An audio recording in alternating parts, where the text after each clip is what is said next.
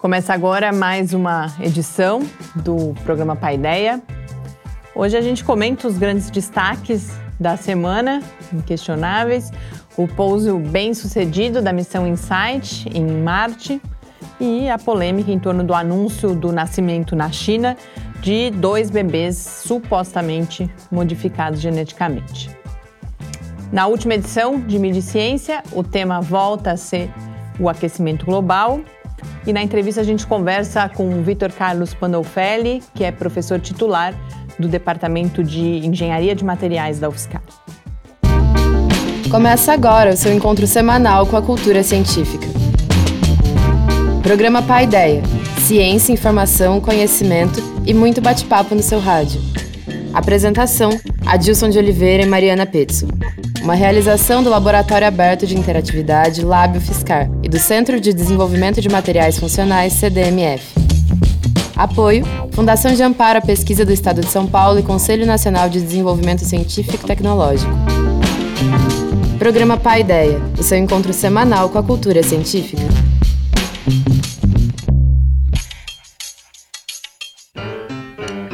Muito boa noite. A gente começa agora a última edição de 2018 do programa Paideia, que, como você já sabe, é uma realização do LAB, o Laboratório Aberto de Interatividade da UFSCar, e do Centro de Desenvolvimento de Materiais Funcionais, o CDMF. Para esse nosso último encontro com a cultura científica do ano, eu tenho mais uma vez companhia do professor Adilson de Oliveira. Muito boa noite, Adilson. Boa noite, Mariana. Boa noite a todos. E quando eu sentei para preparar essa última edição de Mídia Ciência também, em 2018, meu sentimento era de que eu devia falar dos bebês chineses supostamente modificados geneticamente, já que o mundo todo estava falando disso e com razão, é claro. Mas além da gente até agora ainda ter muito pouca informação mais detalhada e de existir inclusive desconfiança se o anúncio é verdadeiro, eu também sinto que a gente vai ter muita oportunidade e mais do que isso, a necessidade de voltar várias vezes a esse assunto no ano que vem. Por isso, para essa nossa última conversa em 2018, o tema que eu escolhi foi outro: mudanças climáticas. Mídia e Ciência. Resumo semanal comentado das principais notícias sobre ciência e tecnologia do Brasil e do mundo. Nos últimos dias foram várias as notícias sobre mudanças climáticas, motivadas pela proximidade da 24ª sessão da Conferência da ONU sobre Mudanças Climáticas, a COP24 que começa no dia 3 de dezembro na Polônia. No dia 23, o governo dos Estados Unidos publicou a quarta edição da chamada Avaliação Nacional sobre o Clima, um relatório de 1.600 páginas, produzido por 13 agências federais e 300 especialistas. As principais novidades em relação a relatórios anteriores são o alerta sobre os impactos econômicos das mudanças climáticas e a afirmação de que os seus efeitos já podem ser percebidos. Um dia antes, a própria ONU já tinha divulgado a notícia de que a concentração de gases de efeito estufa na atmosfera atingiu um novo recorde. Mas um dia antes, a notícia aqui no Brasil era de que as emissões desses gases no país caíram 2,3% por causa principalmente da queda no desmatamento da Amazônia. E no dia seguinte, a gente leu que esse mesmo desmatamento na mesma Amazônia subiu 13,7% entre agosto de 2017 e julho desse ano. Confuso, né? Notícias alarmantes sobre o aquecimento global aparecem em ondas. Em 2014, por exemplo, a gente já tinha manchetes sobre emissão recorde de gases de efeito estufa. Essa recorrência, que na maior parte das vezes vem sem um olhar histórico.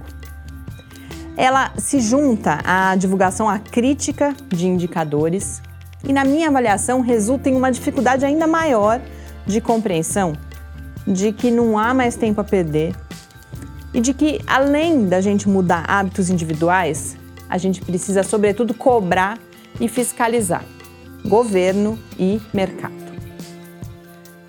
Um artigo publicado no Columbia Journalism Review afirma que a mídia é cúmplice na dissimulação da realidade das mudanças climáticas, quando trata dessa realidade de uma forma abstrata, sem exemplos concretos dos impactos que já estão por aí.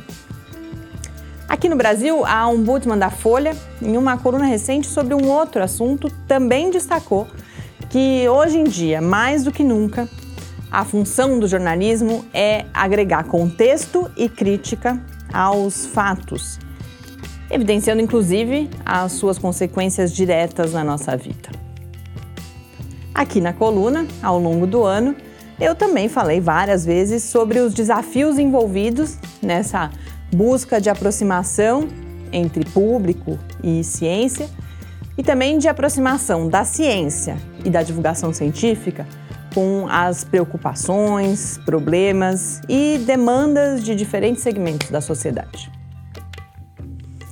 Esse debate não termina aqui e, levando em consideração algumas iniciativas recentes no país, que, na minha opinião, adotam uma postura que é problemática, de ataque a tudo que não é considerado científico e de impedimento a qualquer tipo de diálogo com aqueles que são rotulados de ignorantes. Essas relações entre ciência, política, debate entre diferentes visões de mundo e políticas públicas vão ser um dos meus principais alvos em 2019. Nesse momento, eu agradeço a sua audiência, a companhia, a oportunidade de reflexão. Desejo um bom fim de ano e toda energia para esse ano que está chegando. Muito obrigada e até breve. Estamos de volta com seu encontro com a cultura científica. Estamos de volta aqui no Paideia. Comentar primeiro em relação ao tema específico aí da coluna As Mudanças Climáticas. Eu acabei não incluindo, mas a gente teve mais uma notícia um, alguns dias depois, que foi o anúncio de que o Brasil está uh, se retirando, uh, retirando a sua disponibilidade para ser anfitrião da COP25. A gente falou da COP24, que acontece agora, está uh, acontecendo né, na Polônia. E a COP25 em 2019, o Brasil seria o país sede, depois de uma série de negociações na América Latina, inclusive. E nos últimos dias a gente teve aí esse anúncio de que, que isso não deve mais acontecer. Uma repercussão, claro, bastante negativa. A justificativa oficial é que é, não há recursos ou que o momento não é propício pela falta de recursos, mas é claro que isso acontece num contexto, inclusive, da fala do presidente eleito Jair Bolsonaro de que há a possibilidade do país se retirar do Acordo de Paris. Então, como eu coloco aí na coluna, a gente falou muito de mudanças climáticas nos dois primeiros anos da Mediciência e deve continuar falando. Ano que vem, provavelmente será um ano para a gente prestar ainda mais atenção nisso. E já que eu não acabei não falando da, da, da polêmica lá com os bebês chineses, na coluna. Acho importante a gente tratar muito rapidamente aqui, para quem não viu mais detalhadamente. A gente teve no dia 26, que foi uma segunda-feira, um pesquisador chinês é, anunciou ter produzido e que tinham nascido, né? Dois bebês, duas meninas gêmeas, na verdade, na China, modificadas é, geneticamente ou que passaram por edição gênica usando a técnica CRISPR, que também a gente falou bastante, ouviu falar bastante esse ano. Esse anúncio, primeiro que ele é feito de uma forma não convencional, ele é feito pelo YouTube, em vídeos do pesquisador no YouTube, depois ele fala também com uma agência de notícias, a Associated Press, e aí a partir disso tem uma grande repercussão, há inclusive a o pedido de mais informações, esse não é o praxe, né? A gente sabe na comunidade científica, essas coisas têm que ser inicialmente publicadas nos periódicos, periódicos científicos, mas mais importante do que isso, seja verdade ou não seja verdade, é a questão ética envolvida. Uh, já que a gente tem aí, inclusive, experimentação diretamente em seres humanos, com uma técnica que começa uh, a ser testada, vários problemas podiam ter acontecido, podem ainda acontecer, né? essas crianças ainda podem vir a ter problemas, e a questão ética, na verdade, é bem maior do que essa. Quando se falava, já havia um temor no momento em que a gente ia ter alguma coisa desse tipo, porque você pode ter, inclusive, você tem toda a questão de eugenia, né, de escolha de outras características, mudança de características. Então, é realmente uh, algo assustador. A gente, nos próximos dias, cada vez mais a gente deve ter informação e debate sobre isso. Eu queria só trazer uma, uma outra perspectiva que a Nature coloca num, num artigo, que além dos problemas enormes especificamente do, do que supostamente foi feito, você deve ter, ou há um temor da comunidade científica de que haja impactos negativos na própria pesquisa com CRISPR e outras pesquisas. A, a tecnologia ela vem sendo vista como potencialmente uh, é muito importante para o tratamento de doenças, para o enfrentamento aí de uma série de questões de saúde, mas a previsão agora é que essa pesquisa possa ser prejudicada, tanto por regulações muito rígidas, a, regulação em vários países já é bastante rígida e tem que ser mesmo em questões como essas, mas que isso venha a ficar mais rígido ainda e atrase muito esse desenvolvimento e também que haja uma suspeição pública, uma insegurança do público e a gente então tenha problemas com outras pesquisas que vinham sendo realizadas, considerando todas as questões éticas, né, seguindo aí todos os trâmites necessários. Mas a gente continua acompanhando. E a semana foi, o dia 26 particularmente, foi, a gente nem sabia direito o que falar, porque a gente teve no dia 26 também o pouso bem sucedido em Marte, havia uma grande expectativa de mais uma missão, a missão InSight da NASA.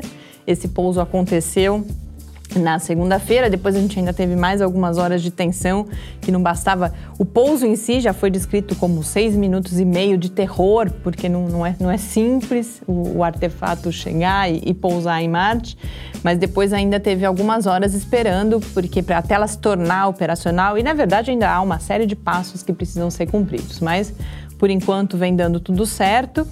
E uma coisa que eu acho interessante a gente destacar e comentar aqui é que ela é uma missão com objetivos um pouco de, bastante distintos de várias outras que a gente acompanhou nos últimos anos, os JIPs, né, Opportunity e Curiosity, porque ela não vai estudar a superfície de Marte e sim ela tem alguns equipamentos uh, importantes, inovadores para estudar a composição interior do planeta vermelho, entender inclusive como ele foi se formando e se modificando ao longo aí da história do próprio sistema solar. E como o Cássio coloca na coluna, eu recomendo a leitura. Ela foi escrita antes do pouso bem-sucedido, mas explica em detalhes quais são os objetivos. E ele coloca que essa, surpreendentemente, não vai buscar vida fora da Terra. A gente sempre já falou várias vezes aqui, tudo em, em astrofísica, astronomia, ciência espacial, fala, ah, é, vai entender como surgiu a vida ou vai buscar a vida. Essa, nesse caso, não tem esse objetivo, né? O caso da, da sonda em Marte, ela vai ter uma espécie, né? Até o Cássio faz essa comparação, né? Uma espécie de um ultrassom, né? Ele quer detectar pequenos movimentos, pequenos impactos na superfície de Marte, uma vez que se acredita que Marte não tenha martemotos, talvez, né? Que seria o equivalente aos terremotos aqui da, é, da, da, daquela, ou seja, atividade sísmica, né? Marte é um planeta que, desse ponto de vista, é muito mais é, comportado que a Terra, né? A Terra você tem vulcões entrando em erupção, Marte não acontece isso. Então, talvez se houver algum movimento sísmico lá, Marte vai, vai, vai detectar. Mas eles esperam que os impactos de pequenos meteoros que vão bater, eles vão provocar ondas é, de, de som, né? Ondas mecânicas na superfície, isso permita você começar a entender um pouquinho a estrutura de Marte que ninguém conhece muito bem ainda, né? Que é o que a gente faz aqui na Terra. A partir dos sismógrafos, você consegue entender a estrutura da Terra justamente a partir desses movimentos, placa tectônica, etc. Coisa que em Marte deve ter uma geologia mais é, comportada. Então a gente vai tentar aprender um pouco sobre o interior do planeta vermelho.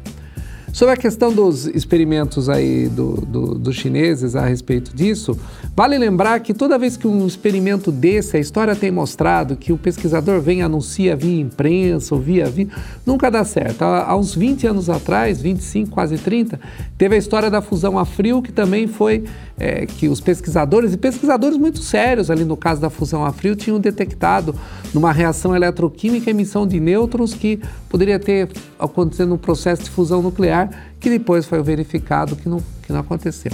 Alguns anos uma, atrás, também, cerca de 10 anos, a história da clonagem de um ser humano feito uhum. lá por um cientista coreano, que depois foi se verificar, não tinha o resultado ainda, também foi feito muito estardalhaço. De fato, o que ele tinha feito era um resultado de clonagem de um cachorro.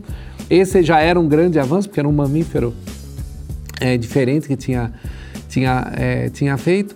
E aí essa repercussão aparece. E o cientista como esse escolhe fazer um vídeo no YouTube e chamar a imprensa para divulgar, aí a gente realmente pode ficar com dúvida nisso. Ele sabia que se ele mandasse um artigo com esse tipo de procedimento que ele fez, nenhuma revista séria ia publicar esse resultado. Né? Uhum. Né? Então, o que, que ele faz? Ele cria um fato, ou seja, joga na imprensa, joga na internet, né, no vídeo, aí todo mundo fica para justamente para que se as, as, as revistas recusassem esse artigo, elas já ficam com, elas ficam com uma responsabilidade maior. Uhum. Então é uma pressão que ele fez, é assim que eu entendo, ele fez uma pressão na comunidade científica, porque ao mandar um estudo como esse, que claramente viola todos os, os princípios de ética de ciência, porque envolve seres humanos, você não sabe o resultado. Será que essas crianças vão desenvolver alguma doença? Será que elas vão morrer? é, rapidamente. O caso, por exemplo, da clonagem da Dolly. Quando fizeram a ovelha, etc., perceberam que ela envelhecia muito mais rápido. Uhum. Será que essas crianças vão passar para isso? Então, ele, ele realmente fez uma monstruosidade, sem, totalmente irresponsável por isso. Na notícia também fala que as pessoas que assinaram o termo de consentimento estavam entendendo que ele estava fazendo uma vacina para AIDS, uhum. que é uma outra coisa totalmente diferente do que, ele, do que ele acabou de fazer. Então ele quis criar um fato tanto que está em todos os jornais, o mundo inteiro está falando, para que se a revista recusar, ela vai ter que. Agora é, é público, e você é, tem inclusive pressão pública, porque eu já vi que tem algumas pessoas que apoiam, falam, ah, mas vai prevenir a AIDS. Isso, exatamente. Vai criar uma linhagem de seres humanos que não Imunes, vão pegar AIDS, né? uhum. imune a AIDS, né? E que, qual será a consequência disso, né? A gente sabe que qualquer pequena mudança que a gente faz pode ter efeitos muito longos. São sistemas complexos, com muitas interações. Então não é, ah, esses seres humanos agora não vão ter mais AIDS, que bom né? E será que não vai ter outra coisa? Não vai gerar outra doença, etc. Então é muita coisa ainda, é muito irresponsável ser feito. Então, para mim foi isso. Ele quis criar um fato, agora está lá, porque se ele mandar um artigo desse, o editor da revista nem manda para um parecerista. Ele devolve imediatamente porque é antiético e ia fazer uma acusação nele, uma denúncia, uma denúncia etc. Tal. Então ele fez isso, digamos, para se proteger desse procedimento que ele que ele está fazendo aí é, extremamente arriscado, né? Ele estava dando, on, é, teve a conferência, né, onde ele apresentou os resultados, ele estava falando que vai cuidar das meninas até 18 anos de idade, que bom, né?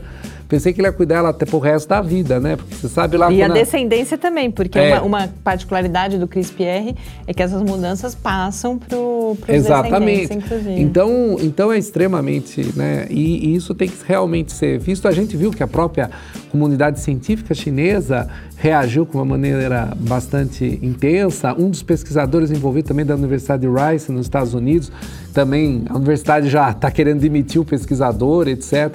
Eu acho que esse tipo de, de coisa tem que realmente ser bem visto, porque é, tendo os limites, as pessoas ultrapassam. Então, se a gente frouxar os limites, a coisa não vai ter fim. Bom, a gente tanto. Uh os resultados da Insight e uh, essa questão e CRISPR como um todo deve ser um assunto que vai voltar aqui várias vezes o ano que vem no Paideia, mas eu queria usar mais uns minutinhos desse nosso primeiro bloco agora para a gente rapidamente fazer, a gente está se despedindo hoje, em 2018, um balanço do que foi o ano aqui no programa, alguns temas que chamaram mais atenção. Uh, além, é claro, do altíssimo nível das entrevistas, da, da a, a, honra que a gente teve mesmo aqui de receber pesquisadores de altíssimo nível, de várias áreas do conhecimento. Para mim, muito pessoalmente, duas coisas de certa forma me marcaram. Uma, é claro, é toda a questão uh, do financiamento da ciência, das mudanças, uh, da, da, situação política que a gente está vivendo no Brasil nesse momento, olha, olhada por esse ângulo aí específico da ciência, da cultura científica, que é o que a gente trata aqui no programa, e não só o apoio à ciência nessa perspectiva do financiamento, mas também toda a discussão sobre uh, fake news, pós-verdade e como que a ciência entra nisso. E eu acho que esse é um tema também bastante sensível, uh, que a gente precisa, a gente falou aqui bastante, mas a gente precisa enriquecer isso em termos não do Paideia, mas no país e no mundo, entender melhor esses fenômenos e eu quero ver, quero estudar, tenho lido um pouco, trazer alguns novos elementos aqui para a gente pensar como que a ciência pode, que já é tão relevante, se tornar mais relevante, inclusive no debate público. E a gente percebe, por exemplo, tem várias pessoas uh, evidenciando que a emoção no debate público é algo muito importante nesse momento. Então, como a gente casa isso com racionalidade, como a gente consegue conversar com as pessoas. Acho que esse foi um tema caro, importante e que também, como eu coloquei na coluna, inclusive, a questão de que ah, esse debate não termina aqui, esse também não. Eu acho que é algo que a gente vai precisar falar muito em 2019. E aí, muito pessoalmente mesmo, mais um. A gente, inclusive, hoje recebe daqui a pouco o professor Vitor Pandolfelli, que é da área de engenharia de materiais, e coincidentemente, esse ano a gente recebeu um, um número significativo de pesquisadores aqui que são dessa área. Uh, não só da engenharia de materiais, mas da física e da química, que trabalham com os materiais. E para mim, eu espero que em parte quem nos acompanha tenha tido essa oportunidade também, ficou mais claro uh, o que se busca nessa pesquisa em materiais e como os materiais hoje são uh, uma, a fronteira do conhecimento, como muitos de, dos desafios científicos e principalmente tecnológicos que a gente enfrenta hoje envolvem essa pesquisa por novos materiais. Então, para mim foi um pouco esse foi o pai ideia de 2018. Queria ouvir de você, Adilson. É, então, foi, foi, foi uma temporada bastante interessante, né? A gente teve vários é, é, temas discutidos. Acho que, como você falou, né, essa, essa presença ainda da importância da ciência para o público em geral, que é uma das missões que a gente faz aqui nas nossas atividades de difusão, a gente espera ter alcançado com o Paideia, justamente porque uh, quanto mais a gente falar de ciência e mais as pessoas entenderem um pouco da ciência e verem o quanto ela é relevante, é muito importante, porque nós estamos realmente passando por um período onde há muita contestação sobre sobre ideias científicas, né? A gente vê é, surgir com força novamente movimentos que acham que isso não é importante, que não é relevante, que há outras ideias né, alternativas que devem ser discutidas em contraponto à ciência. Então, se a gente não formar uma opinião, não tiver uma base para discutir isso, a gente corre grandes riscos. Né? Eu acho que vários, várias pesquisas que foram apresentadas aqui, não só na área de materiais, na área de ciências humanas, na, na área de biologia, de saúde, tecnologia, várias coisas é, apareceram aqui que foram muito importantes. Nós discutimos até, acho que foi muito interessante o programa que a gente discutiu sobre a questão da pesquisa eleitoral, as pesquisas uhum. estatísticas, como é que ela, ela, ela realmente deve ser entendida, deve ser vista, né? Para que a gente possa compreender. Enfim, as pessoas precisam ter mais acesso a essa cultura científica para que ela possa realmente ajudá-la a incorporar mais e mais a sua cidadania. É uma questão de cidadania, uma questão de direito que as pessoas é, devem ter esse acesso. E aí isso é o nosso, o nosso intuito, a nossa missão aqui, não só no Paideia, mas em todas as atividades que o Lab vem desenvolvendo ao longo de mais de uma década, nesse desafio de levar a ciência, a cultura científica mais próximo das pessoas. E é um grande prazer estar aqui toda semana quando eu estou, né? Tá é, Você esteve bastante. É, é, quando eu, eu estou, é, é, um, é um enorme prazer estar aqui conversando com, com, com vocês nessa, nessa, nesse programa. Bom, mas ele ainda não acabou. A gente vai encerrar esse primeiro bloco com mais um episódio do Clique Ciência, dessa vez com a professora Fiorella Fernanda Mazini Capello, do Departamento de Ciências Ambientais do campus Sorocaba da UFSCar. E a gente volta logo depois para a nossa entrevista, a última do ano, com o professor Vitor Pandolfelli, que é professor titular do Departamento de Engenharia de Materiais da UFSCar. Clique Ciência. Sou Fiorella Mazini, sou professora da UFSCar do campus de Sorocaba Estou na instituição há quase 10 anos, 9 anos e meio. É, sou professora do curso de Engenharia Florestal. É, pertenço oficialmente ao Departamento de Ciências Ambientais lá em Sorocaba.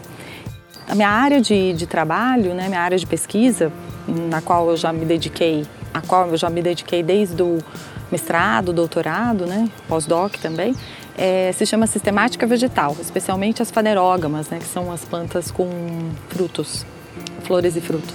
A minha área de pesquisa específica é uma família de plantas que se chama Myrtaceae, né, que é a família das, das goiabeiras, das jabuticabeiras, né. Ainda nesse contexto da identificação de espécies vegetais, eu sou curadora né, que é a pessoa que é responsável pela organização é, de uma coleção científica, né, a pessoa que é, é, responsável pela dinâmica interna de uma coleção, né, como um museu, por exemplo, né, uma, qualquer coleção biológica tem um curador. Eu sou curadora da nossa coleção do herbário lá da, da UFSCar de Sorocaba, né é, que é muito usado não só para dar suporte às disciplinas de graduação e pós-graduação também, mas também é, para dar suporte às áreas de pesquisa. Né?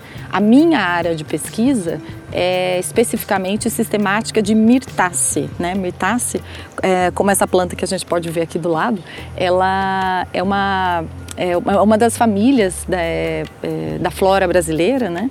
E eu sou especialista mas na, no gênero Eugênia. Né? Recentemente nós publicamos um artigo de filogenia sobre o gênero, onde é, o, o, principal a, a, principal, o principal resultado desse trabalho foi a divisão desse gênero, né, um gênero de plantas, né, é, que a gente dividiu, nós conseguimos dividir através de caracteres é, de DNA, né? nós dividimos em seções, porque é um gênero muito, muito grande, então é interessante para que a gente consiga estudar esses, esse grupo, dividir ele em, em, partes, né? que é o que a gente chama de seções. Eu atuo, como eu já disse, no curso de Engenharia Florestal, e sou responsável pelas disciplinas de Morfologia Vegetal, Sistemática Vegetal e Dendrologia, né? então focada sempre na classificação e identificação de espécies. Estamos de volta com seu encontro com a cultura científica. Entrevista. Estamos de volta aqui no Paideia. Hoje na entrevista eu converso com o Vitor Carlos Pandolfelli, que é professor titular do Departamento de Engenharia de Materiais da UFSCar e do Programa de Pós-Graduação em Ciência e Engenharia de Materiais. Dentre várias outras representações, o professor Pandolfelli integra o Conselho Consultivo da Academia Mundial de Cerâmica e é o coordenador latino-americano da Federação para Pesquisa e Educação Internacionais em Refratários. Já recebeu mais de 100 prêmios e homenagens no Brasil e também em vários outros países, como Estados Unidos, Japão, Itália e Alemanha. Aqui na UFSCar ele coordena o grupo de engenharia de microestrutura de materiais, o GEM, e também o laboratório Alcoa na UFSCar. Professor, muito obrigada por ter aceito o nosso convite. É uma honra imensa recebê-lo aqui, especialmente para fechar essa temporada de 2018 do programa. Muito obrigado pelo convite. É uma honra estar aqui e poder fazer uma pequena contribuição dentro da nossa área de conhecimento e das necessidades na área de materiais. A gente comentou antes, essa, foi uma temporada em que, coincidentemente, a gente teve muitos entrevistas, muitos, mas assim, um número maior do que das outras áreas, da área de materiais, a partir de vários pontos de vista, então não só da engenharia de materiais, mas também da física e da química. E em vários momentos surge aqui a questão de, bom, por que os materiais são tão importantes? Quais são os maiores desafios que se busca superar hoje em dia Sim. na pesquisa em materiais? Então, para a gente começar e para fechar essa temporada, gostaria que a partir da sua longa trajetória comentasse justamente isso. Por que o, qual é o lugar que os materiais ocupam no mundo de hoje e quais são Uh, por que se realiza pesquisa em materiais, o que os principais problemas ou as principais demandas que se busca equacionar quando se fala em materiais, em pesquisa em materiais hoje no mundo? É, a pergunta é muito boa, mas pode tomar o programa inteiro a resposta. então eu vou me concentrar em aspectos mais macro.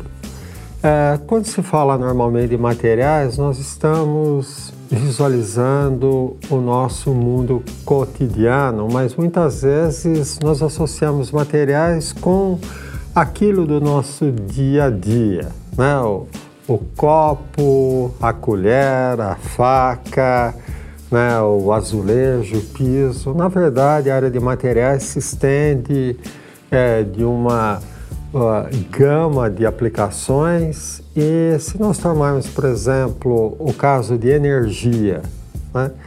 nós vamos desde a energia renovável, né? não renovável. Né? Por exemplo, não teria sentido nós falarmos de uh, célula solar se não fosse a área dos materiais. Uhum. Né? A parte de energia eólica, em tudo que nós uh, vivenciamos, tem uma participação de materiais. Na transmissão dessa energia, no armazenamento dessa energia através das baterias, no uh, carro que nós nos locomovemos, na conservação de energia, que foi até o tópico principal da motivação dessa entrevista, tudo os materiais estão envolvidos. Né?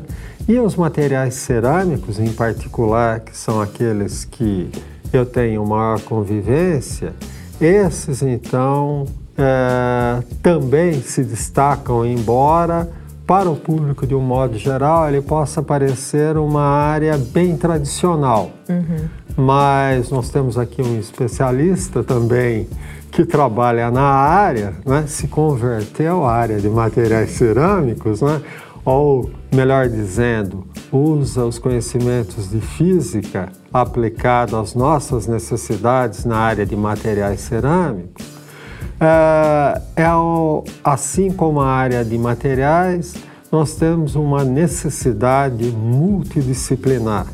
Nós precisamos do matemático, do físico, do químico, dos diversos engenheiros, equipes complexas onde até um psicólogo caberia para fazer com que de fato a gente trabalhe como equipe, né?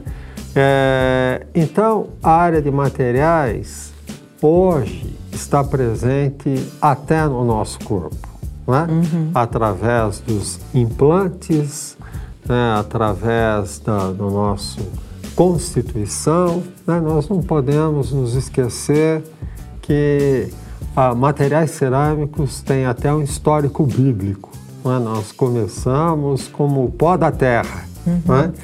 E provavelmente terminaremos como tal. Né? Isso é cerâmica, né? então ela está em todo o nosso meio, assim como materiais como você estava falando, é, é, é, é, extremamente interessante como a combinação dessas diferentes expertises consegue extrair dos materiais as suas diferentes propriedades, Sim. né? Diferentes pontos. Você falava da cerâmica, muitas vezes a pessoa só pensa naquela cerâmica que ele põe no é. piso da casa dele. Exatamente. Não imagina que a ideia de cerâmica, o conceito, ele vai muito além, né? Sim. Como você estava se referindo a, implante, a implantes no nosso corpo, ou mesmo para materiais eletrônicos, conversão de energia, tudo isso no fundo são óxidos, são combinações que vão fazendo essa, essa, essa possibilidade da gente mudar o mundo e a natureza. Em particular, nisso que você trabalha, nessa questão dos, dos refratários, etc., o próprio conceito, acho que para a maioria das pessoas é um pouco ainda é, fora, né? Talvez se você pudesse falar um pouquinho sobre claro. isso, seria muito interessante. Obviamente a pergunta é bastante pertinente, porque a própria palavra refratário nós utilizamos em outro contexto, embora esteja muito relacionada uhum. com a nossa aplicação. Então nós falamos assim, ah, uma pessoa é refratária. Isso é, é difícil, ela é dura na queda, é difícil de se deformar, né, de se ajustar. Essa é uma das principais características dos materiais que nós trabalhamos. Eles têm que resistir a alta temperatura sem sofrer, por exemplo, uma das características de formação. Né? Uma das características principais do material cerâmico é a sua refratariedade, isto é, a capacidade desse material suportar altas temperaturas. E isso se estende muito além do nosso cotidiano. Né? Se nós vemos, por exemplo, os novos desenvolvimentos da NASA com uhum. satélites e missões que vão a Marte, que vão próximos ao Sol, né? é, eles necessitam materiais resistentes a meios agressivos. Uhum. Seja a questão de temperatura, seja a parte de ataque químico, né, na qual os materiais refratários são bastante úteis, e até mesmo o nosso corpo. Porque, embora a nossa temperatura seja próxima a 37 graus Celsius, uma característica dos materiais refratários também é a sua biocompatibilidade, o que permite que um material que seja aplicado em condições extremas ao ser humano seja também aplicado em condições compatíveis com a vivência do, com a vida do ser humano. Em particular, no meu caso, eu trabalho com a alta e ultra alta temperatura. Para a gente especificar e até concretizar um pouco mais para as pessoas esse tipo de pesquisa, eu queria aproveitar a oportunidade uh, que foi quando a gente começou a conversar esse ano, mas que o, o laboratório, as pessoas ali relacionadas foram responsáveis por dois dos três melhores trabalhos Sim. premiados em um congresso internacional, o Congresso da Associação Latino-Americana de Fabricantes certo. de Materiais Refratários, que é a Alafar. E ali, nesses dois trabalhos, que foram o melhor trabalho e o segundo melhor trabalho, a gente tem dois ex exemplos distintos, mas me parece que complementares. Um, ambos relacionados justamente às altas temperaturas. Uh, num, há, há, cerâmicas isolantes, então Sim. a capacidade de isolamento, e no outro, e com isso uh, a gente fala de conservação de energia, então o não desperdício, e no outro, a, a economia de energia já na produção de um outro material, que é o concreto refratário. Então eu queria que a partir apresentasse bastante brevemente esses dois estudos para a gente entender um pouco assim, quase que como é o dia a dia de trabalho no, no laboratório, né? Que Sim. questões é, vocês se colocam e aí para chegar, por exemplo, numa determinada composição dessa cerâmica isolante ou num processo de fabricação de um concreto refratário, o que isso tem a ver com conservação de energia. Certo. Assim como qualquer área de atividade, a área de refratário embora pareça única, ela tem as suas vertentes. Uhum. Né? A mesma coisa que nós falamos, cerâmica e eletrônica, parece um único item.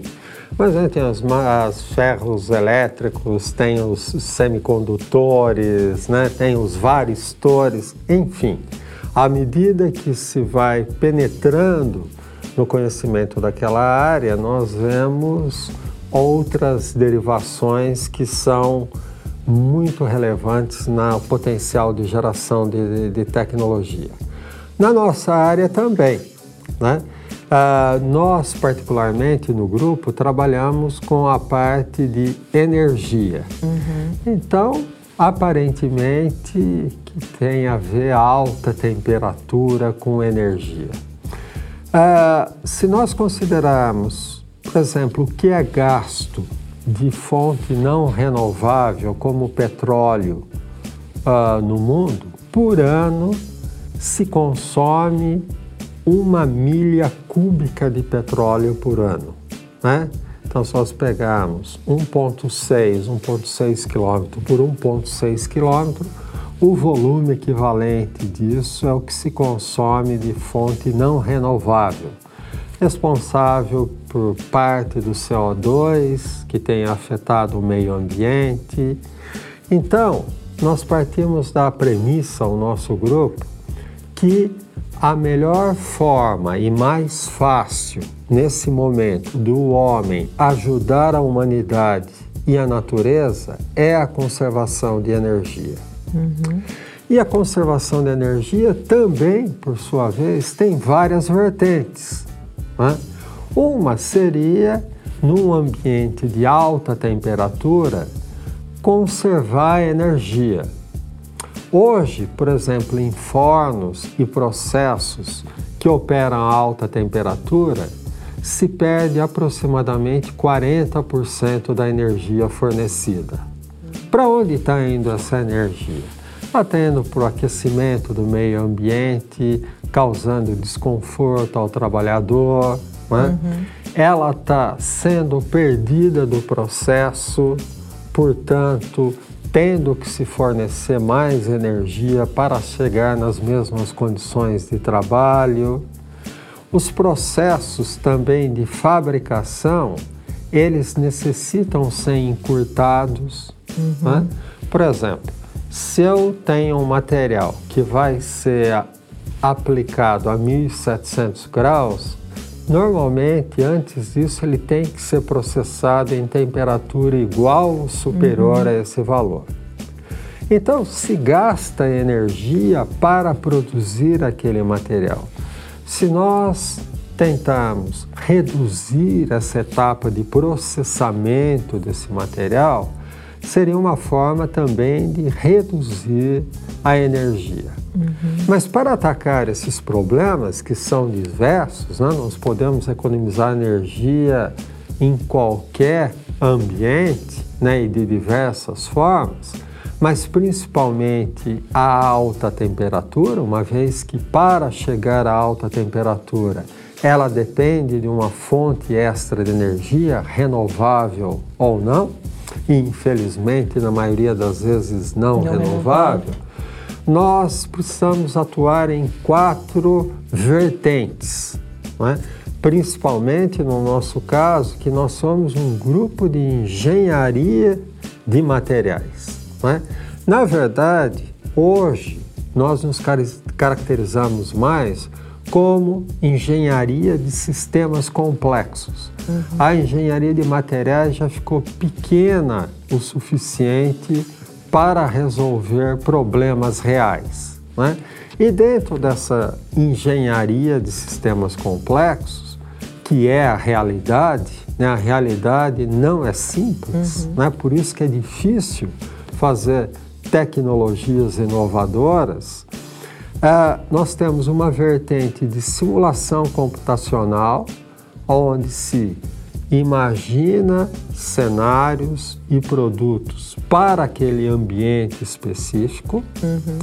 uma outra de processamento, uma vez a simulação dando indicativos daquela ser uma possível alternativa, nós precisamos concretizá-la né, através dos diferentes uh, processos, seja manufatura aditiva né, ou impressão 3D, até uh, os processos mais simples de compactação, precisamos aferir as propriedades do material produzido, porque é, em termos de simulação, existe um ditado muito comum que fala põe-se lixo, obtém-se lixo.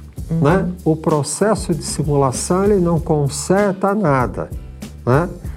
Isso não diminui a importância dele, mas ele depende vitalmente das propriedades que são inseridas. Uhum. Se essas propriedades não estiverem corretas, não representarem a realidade, não vai ser o software que vai fazer um, um milagre de as corrigir ele vai dar resultados baseados nos inputs que foram fornecidos.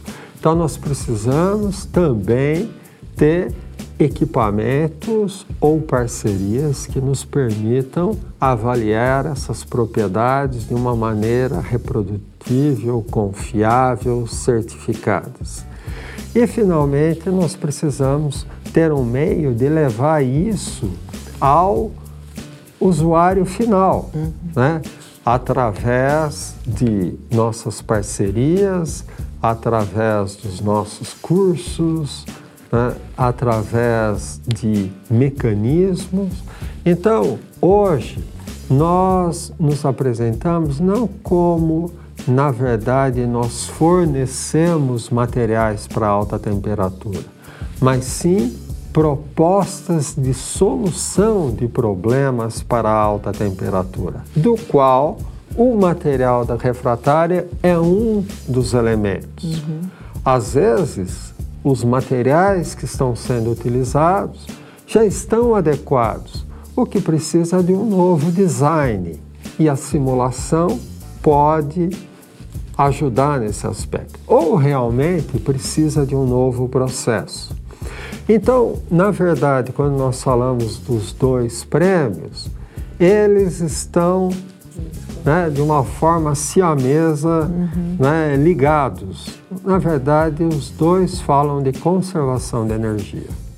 Professor, na sua fala agora no final aparece um outro aspecto importante nessa, nesse cotidiano, que é essa interação, por exemplo, com indústrias ou uh, com, com empresas para que os resultados desse trabalho cheguem à sociedade. Isso é, marcou toda a trajetória do, do, do, laboratório, do grupo de pesquisa. Certo. E um outro aspecto que, que é bastante evidente também é muita colaboração com pesquisadores em outros países. Sim. A tão falada internacionalização. Uh, eu queria tanto que o senhor comentasse a importância desses dois aspectos e também uh, aproveitasse para fazer uma avaliação, já que tanto se falou né, nos últimos anos e tanto se fala, bom, tem que ter maior interação universidade-empresa e tem que internacionalizar.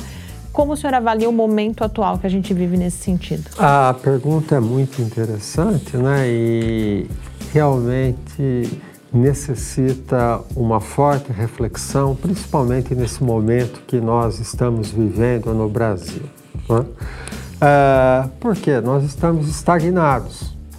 Né? O mundo está andando e nós estamos estagnados.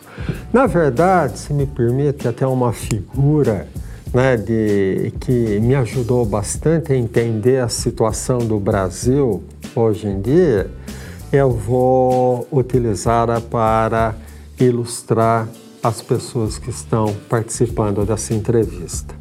Eu sempre tinha um, uma questão paradoxal quando eu falo assim, mas o Brasil está andando, lento, mas está andando.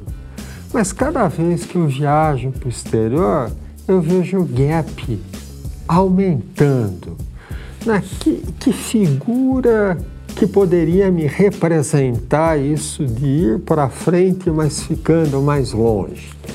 Aí me veio a, a, a inspiração da esteira de academia. Uhum. Né? Se nós estamos sobre uma esteira de academia e nós não andamos na velocidade da esteira, embora andando nós vamos para trás. Uhum. Né? Então nós não estamos deixando de andar mas a nossa referência de velocidade, ela está andando a uma velocidade maior. Uhum. Então, a cada dia nós estamos mais próximos de cair da esteira.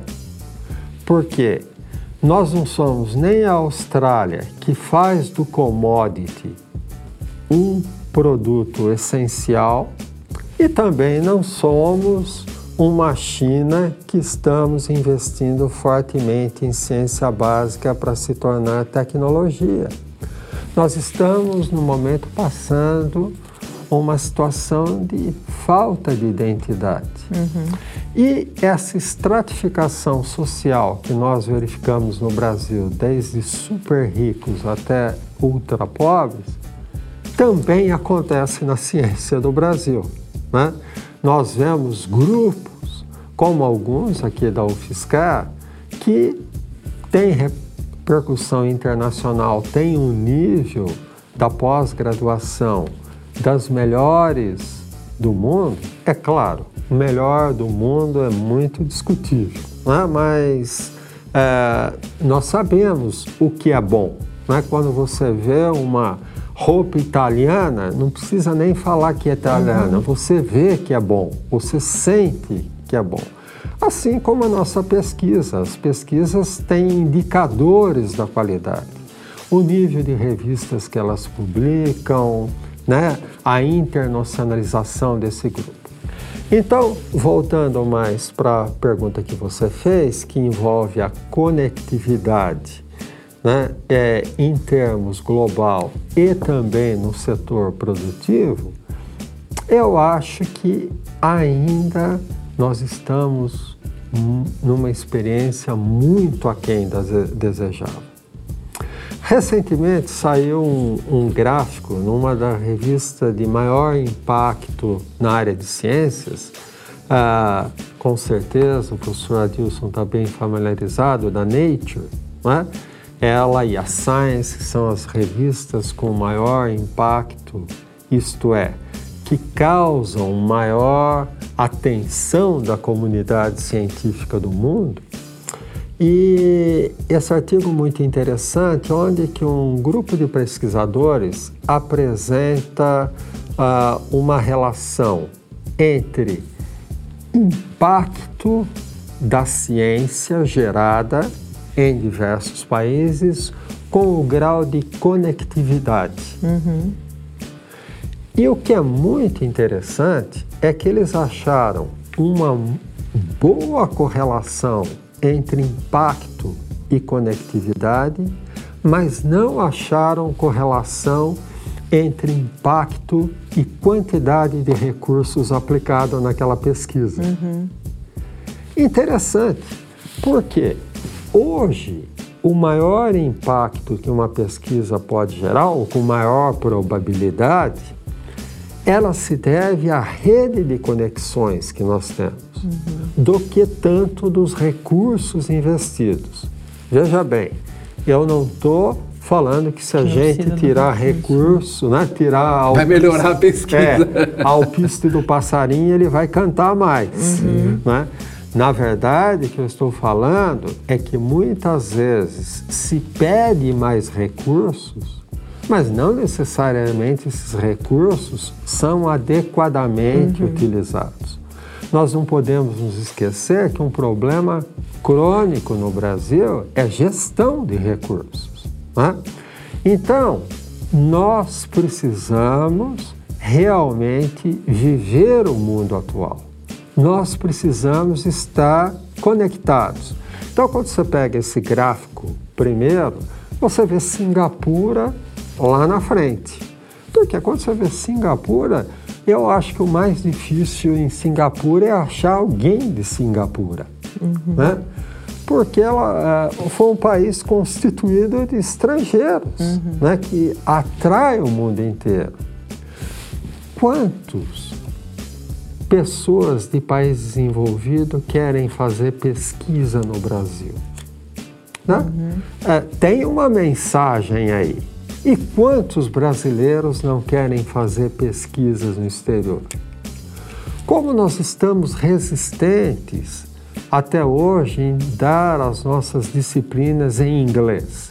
Nós, você pega uma Alemanha, por exemplo, um país que teria tudo para chegar e falar o seguinte: olha, aqui a regra é o seguinte, ou você fala alemão ou você está fora, certo? Imagina para um país de primeiro mundo ter que engolir a seco e aceitar o inglês como língua dentro da universidade e você pode fazer a graduação, a pós-graduação, a sua dissertação, a tese, toda em inglês. Uhum. Aqui no Brasil, não. No, no programa, na maioria dos programas de pós-graduação, se você quiser entrar, o exame é em português, as aulas são em português, você que aprenda português. Veja bem, imagina que eu fosse um estrangeiro. Qual que seria a motivação hoje em dia de eu aprender português para fazer a, a pós-graduação no Brasil? Muito pequena.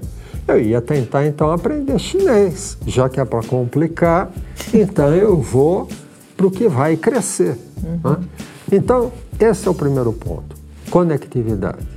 Segundo, que está ligado, é essa conectividade com o setor produtivo. É outro gap muito grande. A maioria dos grupos de pesquisa e universidade, eles fazem pesquisa para publicação. Isso é importante? Sem dúvida que é importante. É o meio de divulgação do nosso trabalho e o meio até o momento mais equilibrado de se avaliar a qualidade daquele trabalho, uma vez que ele pode ser avaliado por pares internacionais. Mas não é suficiente. será que a minha pesquisa ela também está em sintonia com as necessidades do país? Claro, isso é amplamente discutível. Falar, ah, mas formar boas pessoas, ela pode servir para qualquer setor. Sei, mas por que, que a gente também não formar boas pessoas e fazer boas, ou, e boas pesquisas nas necessidades que nós temos? Uhum. É? Então, o Brasil só tem necessidade. Certo? Será que a nossa principal necessidade é uma necessidade igual à necessidade dos Estados Unidos? Pode ser que sim, pode ser que não. Mas ainda existe uma cultura muito isolada na, na relação universidade-empresa, assim como existe na nossa questão da conectividade internacional. Então, você pega um pesquisador, por exemplo, de outro país, ele, obrigatoriamente, ele tem que buscar boa parte do recurso dele no setor privado. Enquanto o mundo, 85% do recurso da universidade vem para o setor privado, nós somos exatamente o inverso. Uhum. 85% vem do setor público. Quer dizer, há um mismatch aí, há uma discordância que precisa ser cuidadosamente analisada e comparada com as situações que têm mostrado o resultado. Com isso, infelizmente, a gente precisa terminar a nossa entrevista, mas não só acho que foi muito pertinente para concluir a entrevista, mas para concluir esse ano do Paideia, em que a gente falou de vários desses desafios e se preparar aí para toda a reflexão que, sem dúvida, será reflexão e ação que será necessária em 2019. Professor, muito obrigada, foi um, um prazer e muito rico uh, poder ter essa conversa aqui hoje. Muito obrigada. Muito obrigado a vocês. Com isso, com a participação do professor Vitor Pandolfelli, que é professor titular do Departamento de Engenharia de Materiais da UFSCar, a gente termina não só esse programa, mas também a temporada 2018 do Paideia. A gente volta agora só em 2019 com várias novidades que a gente já está preparando. Mas até lá a gente continua conversando e a nossa produção continua sendo divulgada nas redes sociais do Lab e você também pode entrar em contato pelo clicciencia.fiscar.br. Muito obrigada pela audiência, pela companhia durante esse ano. Um bom fim de 2018 e a gente volta depois do carnaval aqui no Paideia. Uma boa noite a todos e até o retorno em 2019. Programa Paideia ciência, informação, conhecimento e muito bate-papo no seu rádio. Uma realização do Laboratório Aberto de Interatividade Lábio Fiscar e do Centro de Desenvolvimento de Materiais Funcionais. Produção e pauta: Mariana Petzo e Tarcio Fabrício. Edição: Lucas Stefanuto. Apoio: Fundação de Amparo à Pesquisa do Estado de São Paulo e Conselho Nacional de Desenvolvimento Científico e Tecnológico. Para saber mais, acesse nosso site www.lab.fiscar.br. Programa Pai Ideia, o seu encontro semanal com a cultura científica.